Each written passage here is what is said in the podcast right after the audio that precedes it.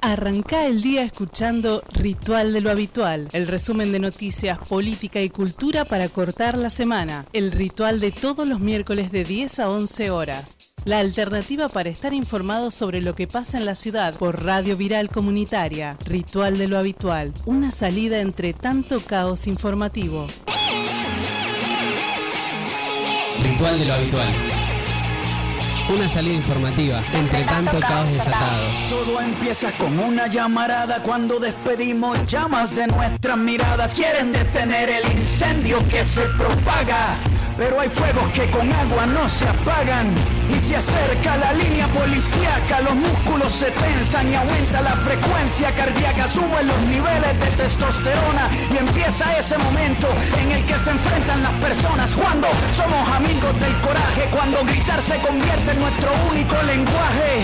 A mí me ordena la razón, a ti te ordena un coronel. Si nuestra lucha es de cartón, la de ustedes es de papel. Y no nos paran, porque un mensaje con Muy pero muy buenos días, bienvenidos nuevamente aquí a Ritual del Habitual. Hoy tuvimos algunos pequeños percances, estamos Así es. pensando un poco más tarde el programa porque bueno, hubo una situación, no podíamos abrir la puerta. se- Tuvimos, tuvimos la situación candado. Situación candado. Podemos Esa- decir, situación candado. podemos decir que, que esa es nueva, que esa es nueva que nunca nos había pasado. Así es. La situación eh, candado.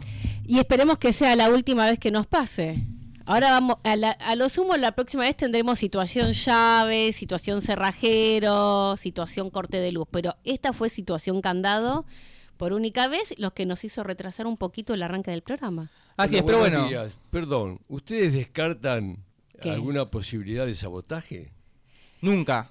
Siempre hay un sabotaje, para muestra un candado. Así es. Ahí está. Pero lo importante es que estamos acá, que ya estamos en el aire, que tenemos dos invitados que íbamos a entrevistar. eh, Programón hoy. Que vamos a entrevistar el día de hoy. Bueno, tuvimos que reformular un poco el programa por, por esta cuestión de que arrancamos más tarde, así que le pedimos un poco de paciencia eh, a nuestros oyentes, ¿no? Eh, vamos a tener que, que acá compartir el micro probablemente, así que si nos están escuchando y en algún momento se oye un silencio, bueno, probablemente sea por eso. Quiero que me cuentes, Vir, las redes, igual para que nuestros oyentes puedan mandarnos algún mensajito, puedan comunicarse. Por supuesto, que un candado no te impida comunicarte con nosotros y te paso los teléfonos por si querés llamarnos, dejarnos un mensaje o hacernos preguntas para nuestros invitados que van a estar el día de hoy al 4785-4843.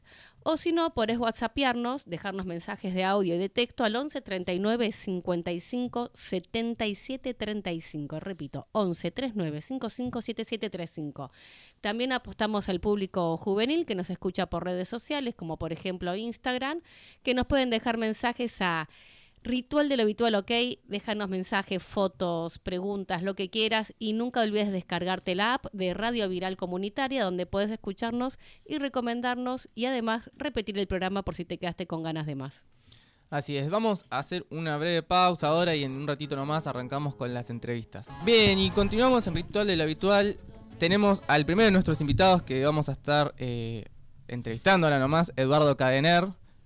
No sé, Tata, si querés contarnos un poco como de, qué es lo que vamos a estar charlando. Bueno, eh, habíamos, nos habíamos comprometido a tener una columna de derechos humanos y una de las tareas que nos hemos, este, eh, digamos, puesto como objetivo era hacer el seguimiento de una causa que se llama Puente 12, este, cuatrerismo, donde uno de los eh, de las víctimas fue Gabriel Porta. Eh, y bueno, por esas cuestiones de- legales que ha impuesto el tribunal, eh, eh, Eduardo Cade- Cadener, Cadener. Cadener está es uno de los pocos que puede presenciar de los que estamos de los que estamos involucrados en el juicio porque los testigos este, que van a presentarse posteriormente no lo pueden hacer no pueden estar en las audiencias así que bueno pasamos directamente a que Eduardo nos cuente un poco eh, de la última vez que vino hasta hoy. Hubo dos audiencias en Comodoro Pi. Eh, nos vaya contando, bueno, este, cómo ha sido el avance, los testimonios que se han presentado. Bueno, buenos días, Eduardo. ¿Qué tal? ¿Qué tal? ¿Cómo va? Eh, ayer se hizo la tercera audiencia. La segunda se había hecho hace unos 10 días. En la segunda audiencia, que tardó muchísimo en empezar, estaba citada para las 11 de la mañana, empezó a las 2 de la tarde.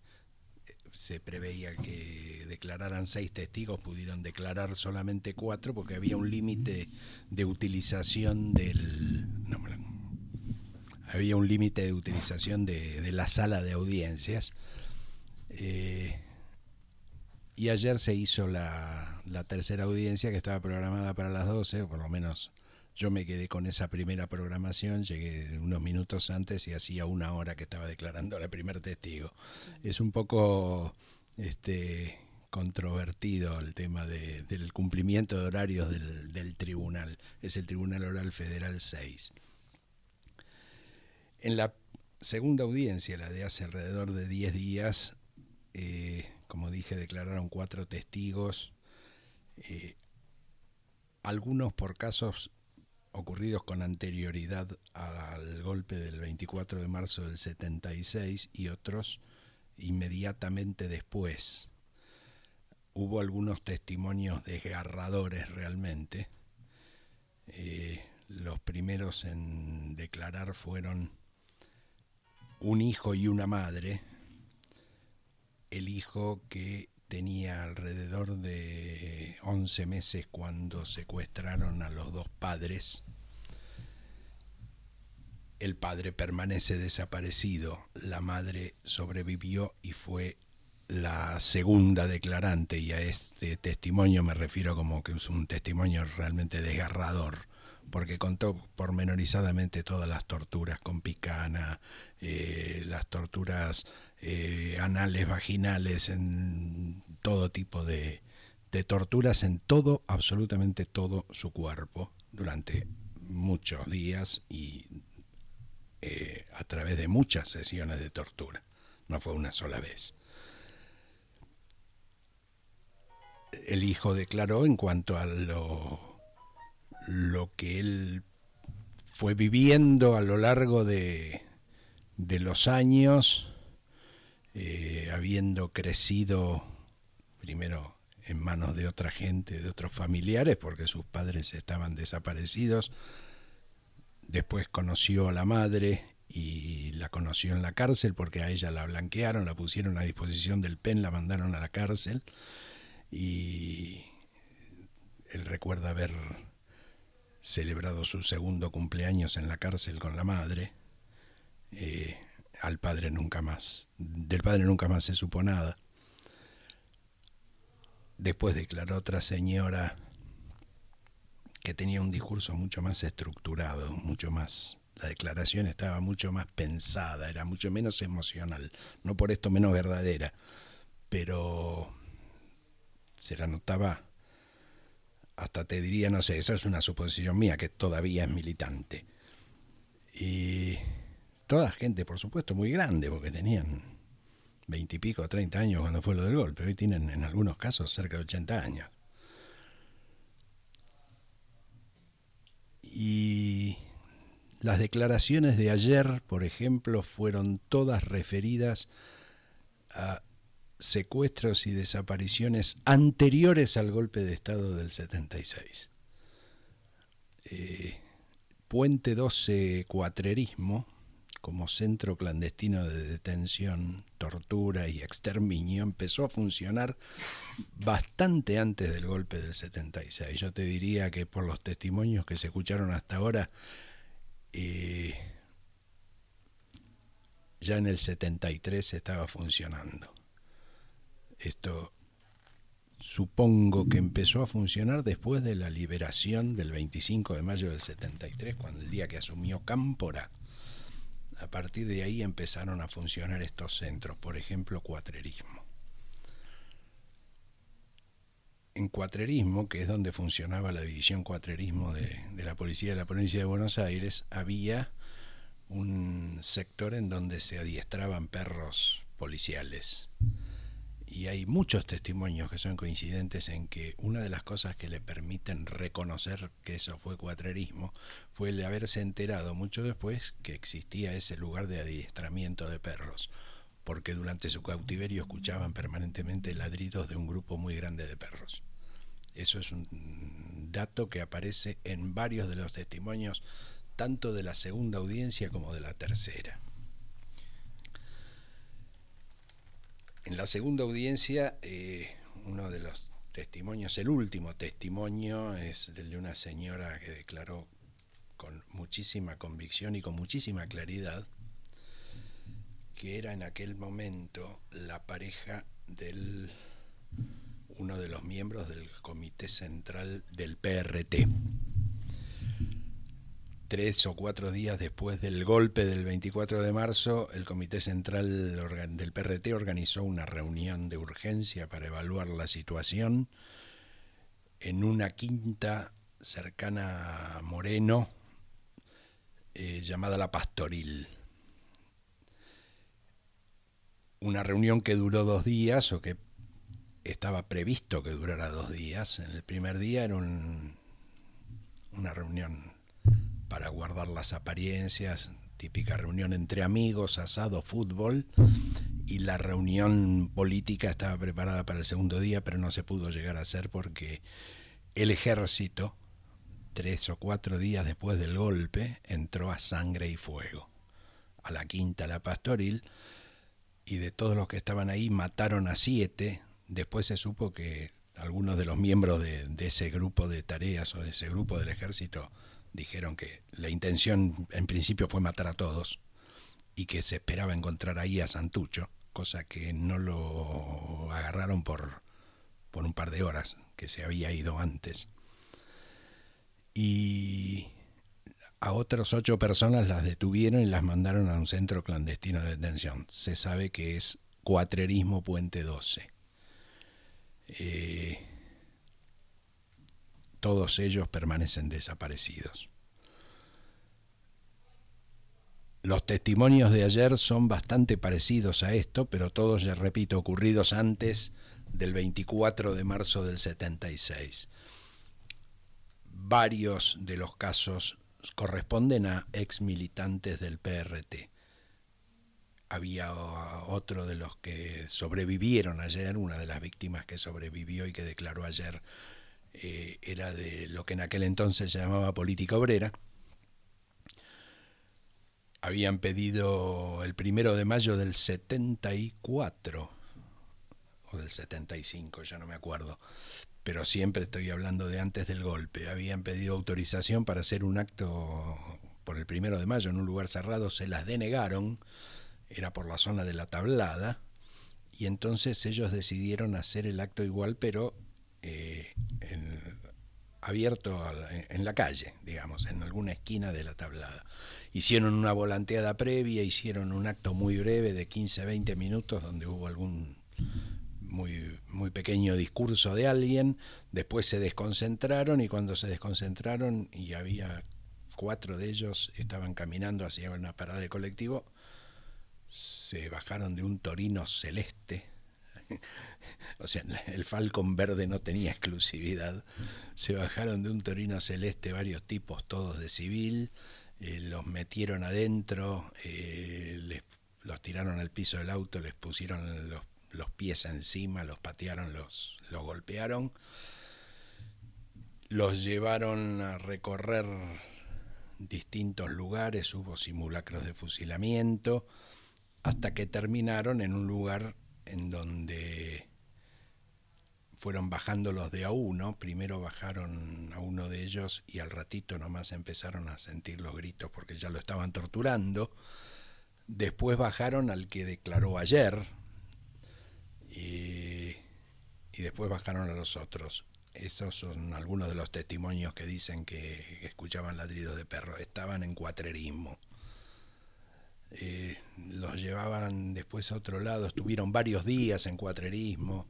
Eh, bueno, tiempo después, después de haber soportado innumerables y terribles torturas, fueron puestos a disposición del Poder Ejecutivo algunos, otros fueron liberados. Eh, uno solo de ellos, que fue el primero que bajaron y al que escucharon los gritos cuando lo empezaron a torturar, siguió detenido, después lo pusieron a disposición del PEN y después optó por salir del país. Bueno, todos estos testimonios,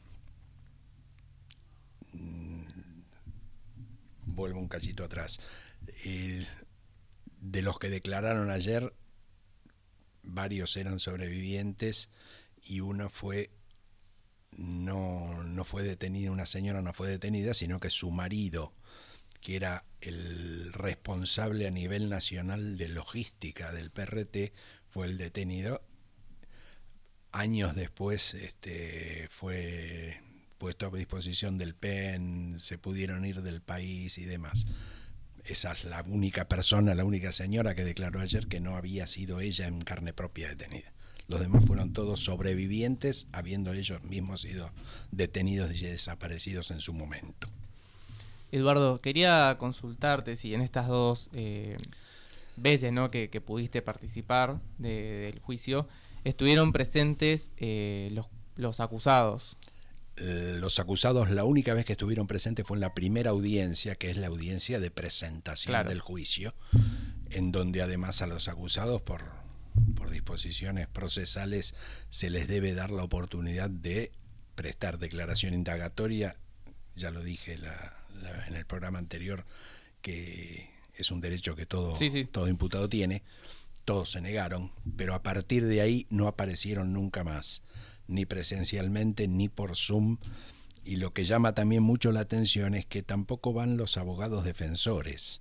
Ayer había una sola abogada por la defensa de no sé quién, porque nunca lo dijeron, de alguno de los, de los seis imputados, que casi no participó, hizo una sola pregunta muy formal a uno de los testigos y nada más, después no, no participó para nada. ¿Por qué pensás que no van ni siquiera los abogados? No, no, no sé, no sé, a mí me llama la atención, todavía no, no tengo una conclusión al respecto, pero los abogados, yo ya había dicho el primer día que estaban todos los abogados defensores presentes o por Zoom, eh, hacían objeciones formales en cuanto a la tramitación de las audiencias, pero no se oponían o no repreguntaban a los testigos, nunca lo hicieron.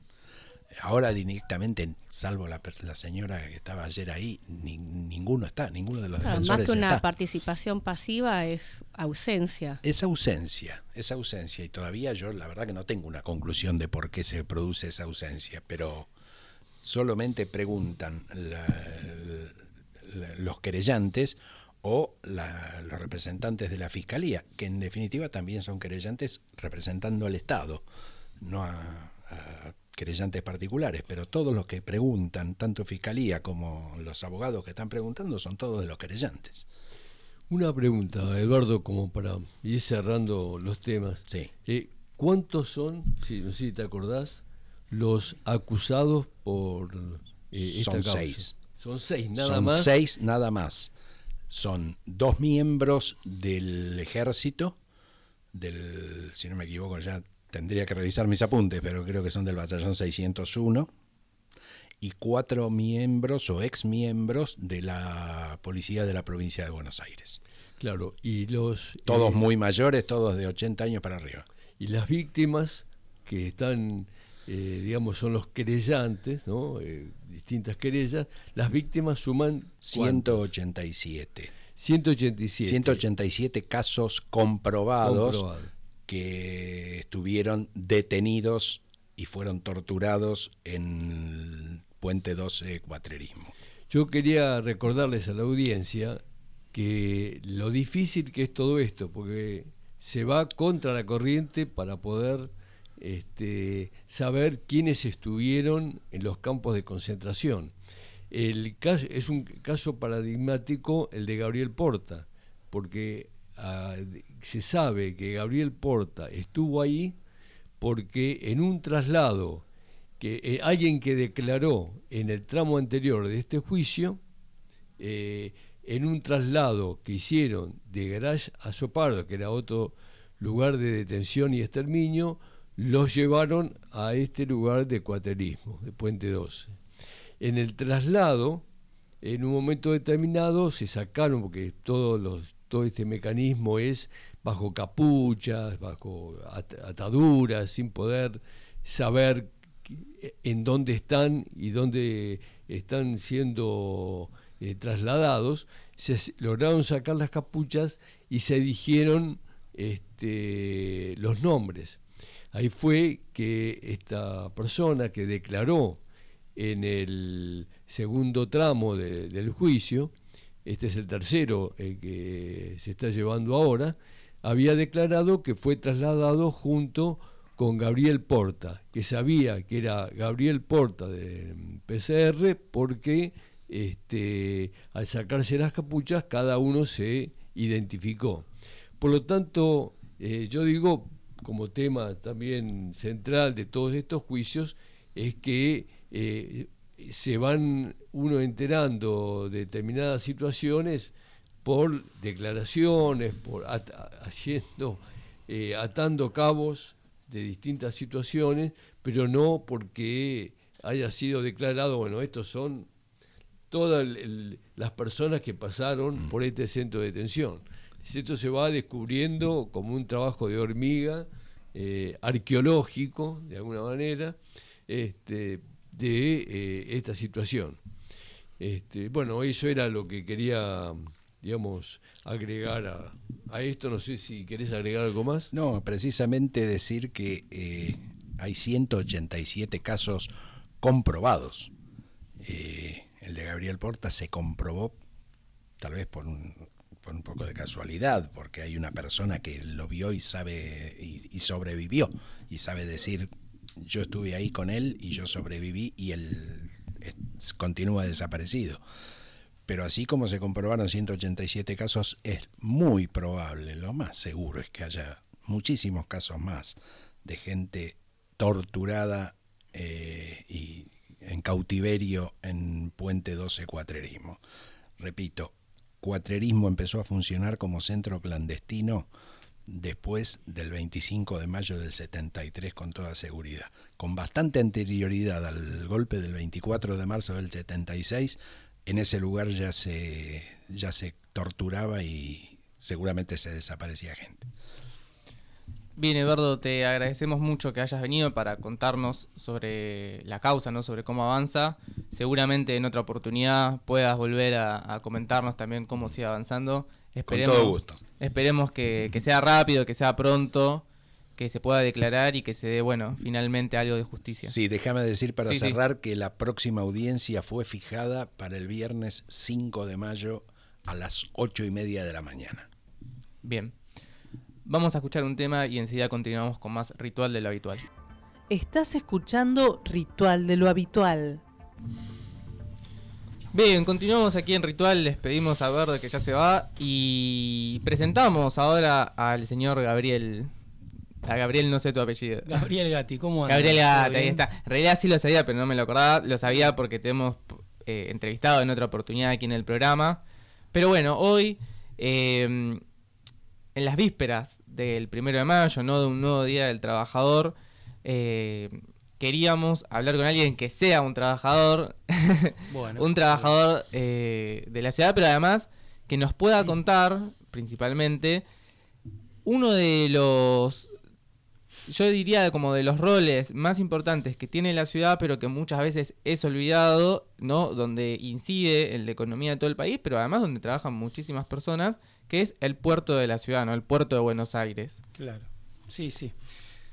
Para que, sí. Además de que cuando uno dice que si alguien trabaja no, dice ni que hombres eh, bolsas en el puerto. Es como el ejemplo del ser obrero y trabajador. Claro.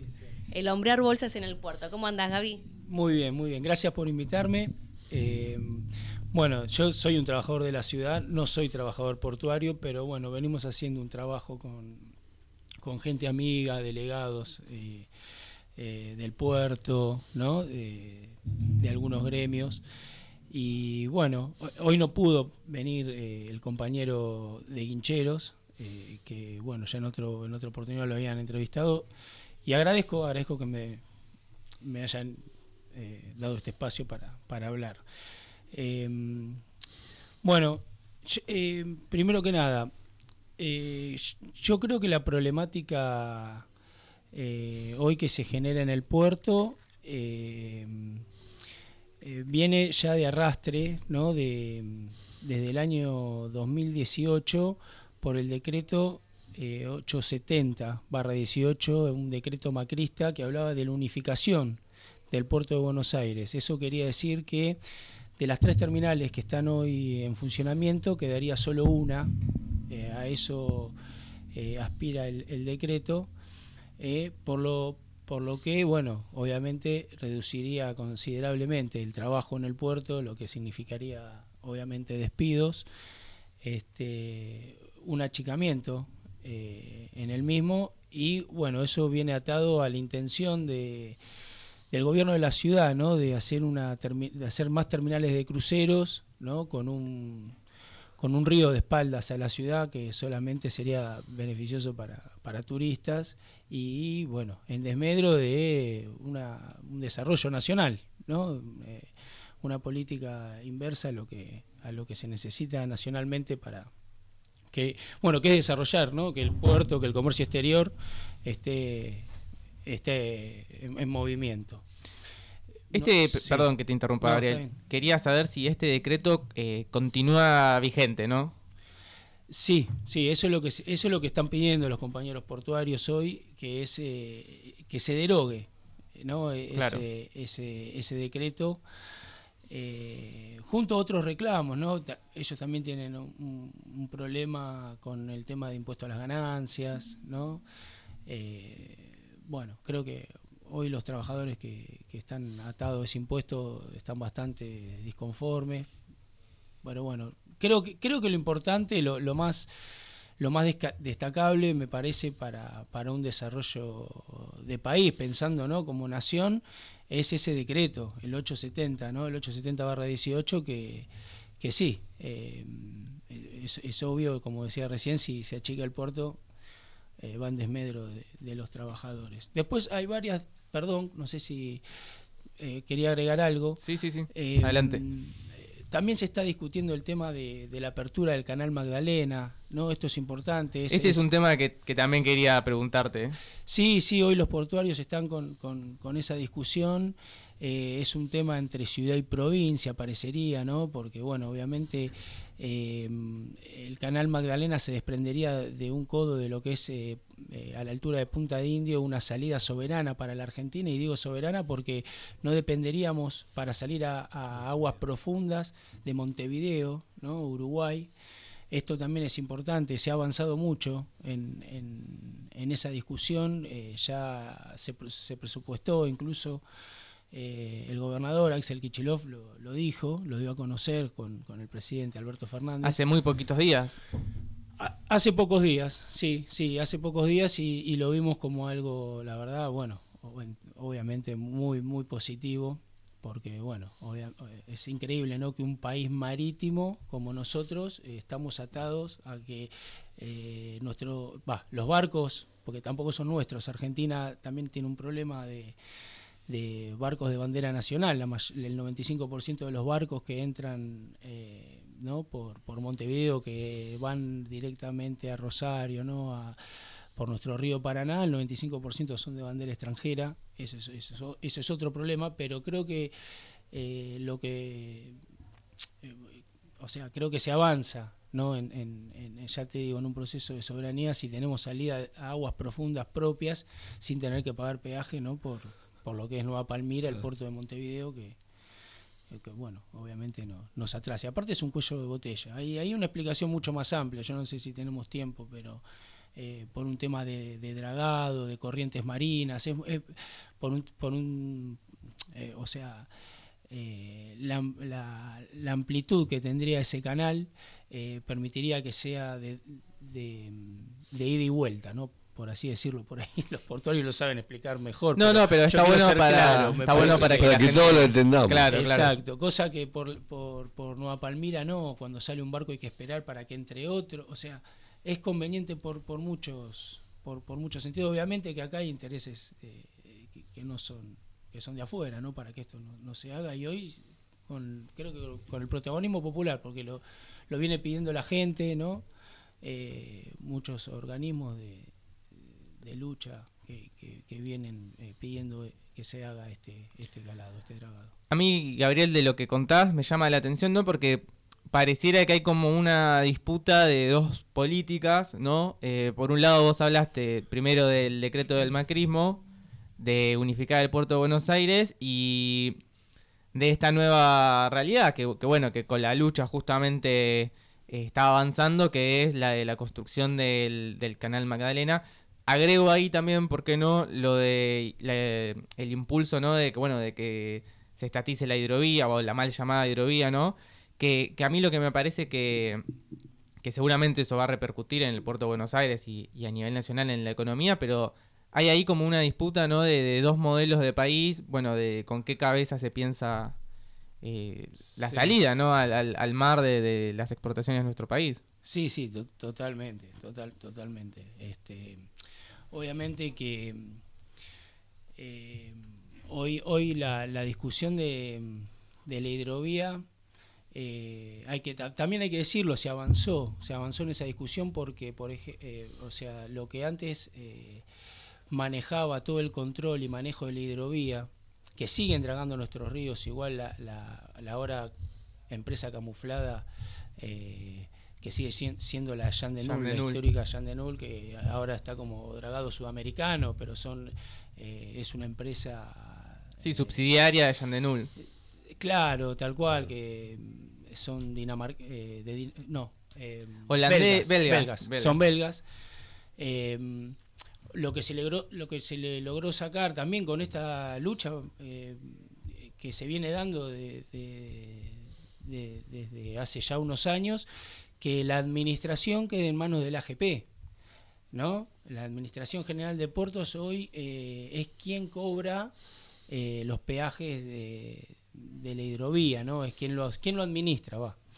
Eh, eso significa una recaudación im- importante en, millones de dólares para la Argentina y, y es creo que también hay que destacar que también se viene diciendo eh, es, fue un avance también y, pero también hay que reconocer que es insuficiente porque eh, se entiende, ¿no? Hablando con, con gente experimentada, ¿no? Por ahí no, no, no soy yo quien deba profundizar en esto, pero si algún día podemos, sería bueno que, que alguien, eh, que algún compañero que, que está en el tema lo pueda explicar bien técnicamente, porque Argentina tiene dragas, tiene muy buenas dragas, y hoy en el mercado mundial con eh, 50 millones de dólares se compra una, una, una draga y para la recaudación de esta de la lo que significa la recaudación por la administración ahora de, de la mal llamada hidrovía eh, al país le significa más de 350 millones de dólares anuales.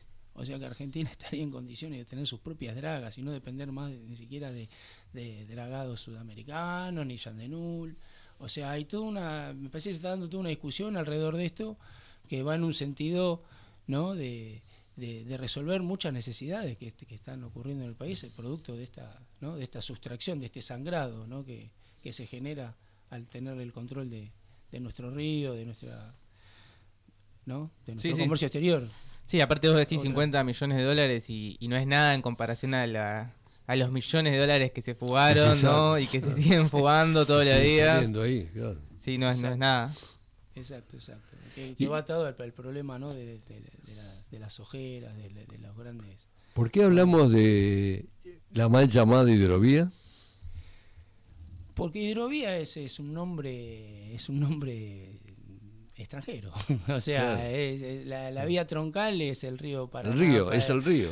Claro, el río Paraná, Paraguay, que, que, que, que- es nuestro, ¿no? Que, que- es más, el, eh, Paraná, alguna vez lo escuché decir a, a Orellano, es una palabra eh, eh, originaria, que no, no me acuerdo bien el significado, pero tiene que ver con, con algo de nuestras raíces, va, de, de- de- Claro, de- de los- pueblos los- originarios. De los pueblos originarios, ¿no? De los Sí, es una forma también de ocultar, ¿no? Como bueno, Claro.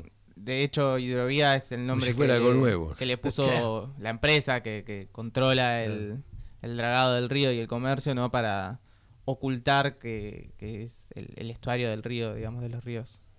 Sí, sí. Es interesante eso también, para charlar algún día. Claro. Sí, sí.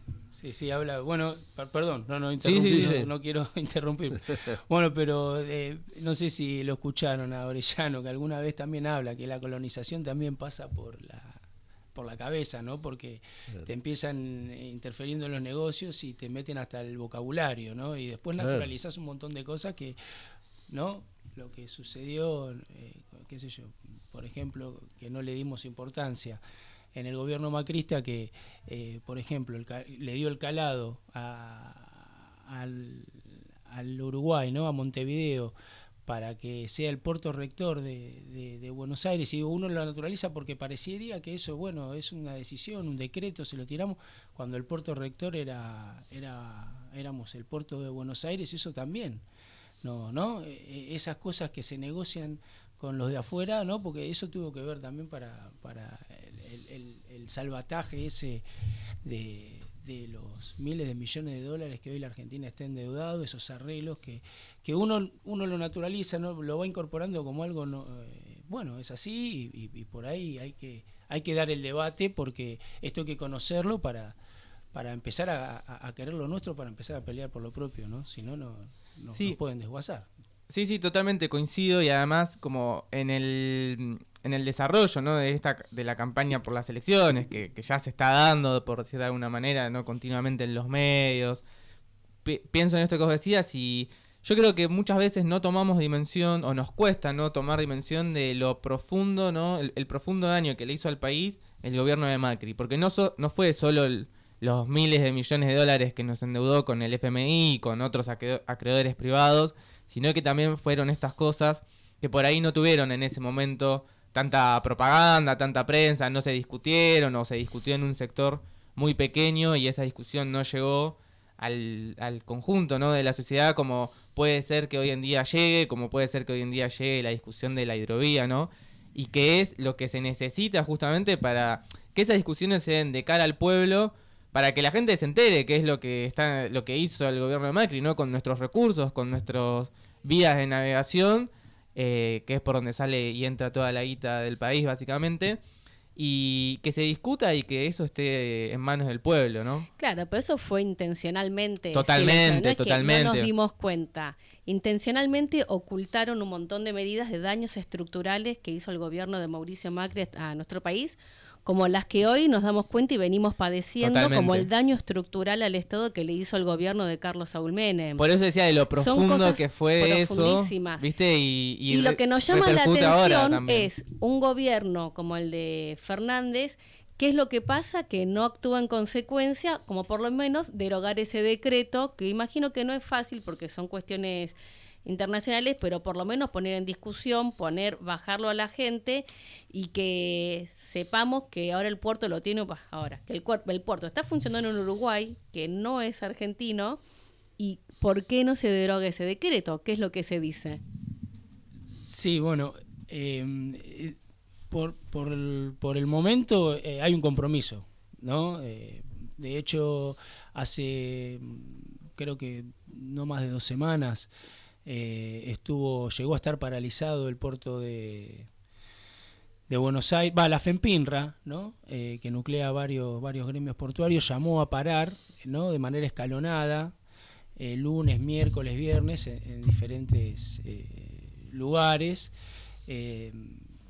con diferentes gremios, y que iba a seguir la medida hasta que no se le dé una solución a este, a este decreto, y el gobierno se comprometió a resolverlo, y se levantó el paro. Aparentemente hay una promesa firme de resolverlo, ¿no? de que se pueda derogar eh, definitivamente este decreto, lo cual, bueno, eh, sería, sería buenísimo. Este, después de fondo, no, no, la verdad, no, no sé bien cuál, qué, qué es la traba tan grande que puede tener el gobierno, pero sí, está claro acá que hay una puja de intereses eh, que es muy grande, ¿no? Donde, bueno, eh, nosotros, pele digo nosotros porque estoy del lado de los que peleamos por un modelo de país, de, de- de desarrollo, soberanía, donde se puede incluir muchos temas, hoy estamos con esto, y, y, bueno, eh, del otro lado están los que destruyeron, los que regalaron, sabotearon, entregaron, reducieron. eh, eh, creo que, que la economía para unos pocos, ¿no? En detrimento de las grandes mayorías que lo que lo padecemos con, con medidas adversas, ¿no? A- a- a- a la- al funcionamiento del país, ¿no? A la conveniencia de- de soberana de, de la nación, ¿no? Creo que creo que está en eso, en disputa.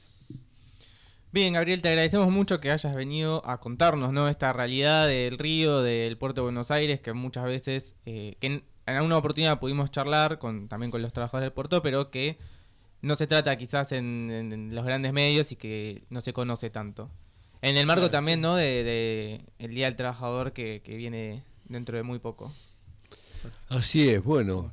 ¿Tenés alguna anécdota para, para, darnos sobre el, el- el primero de mayo que quieras Uy, me matás. compartir? s- No, no, si no tenés, sabría. no tenés. No, Mira, lo capaz estás poniendo en un compromiso. Capaz se me Claro. ocurre algo después que me- la verdad no lo tenía. Me hubiese Bueno, dicho eh, antes de venir. No, hagamos así. Tenés una semana para pensarlo Dale. y el miércoles que viene nos mandás Nos un mandás mensajito un- y lo pasamos al aire. Con, con alguna historia del primero de mayo. Ahí está, a nuestros oyentes también, dale. si nos están escuchando Claro. y nos quieren mandar alguna anécdota para, la- para el programa que viene, ¿no? Para la semana que viene, que si no me equivoco es miércoles 3, así es, eh, de una anécdota del ámbito laboral, lo van a poder hacer.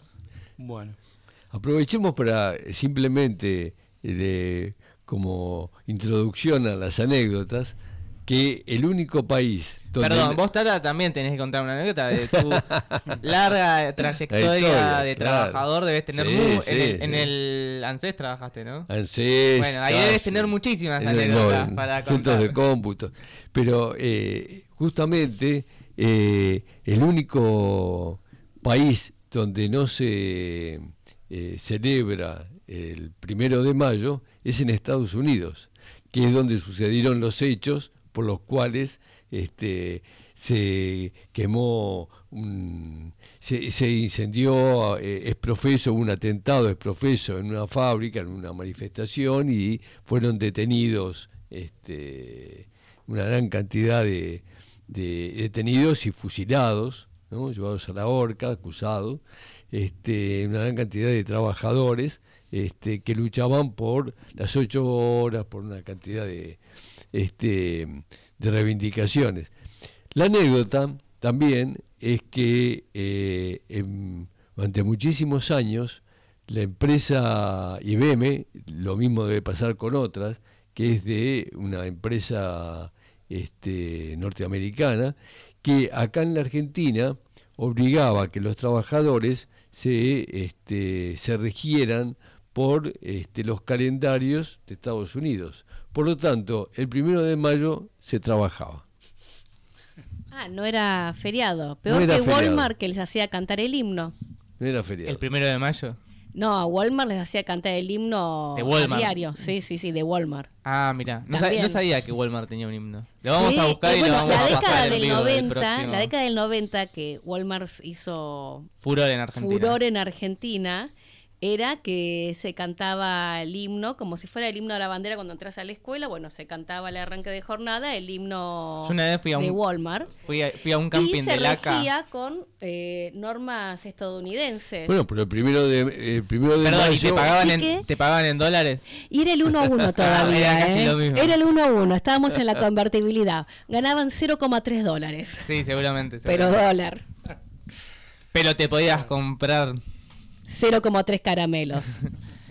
Una vez fui a un camping de laca, nada que ver esto que voy a contar, pero bueno. Una vez fui a un camping de laca eh, y a las 9 de la mañana te hacían sonar por los altoparlantes el himno de laca.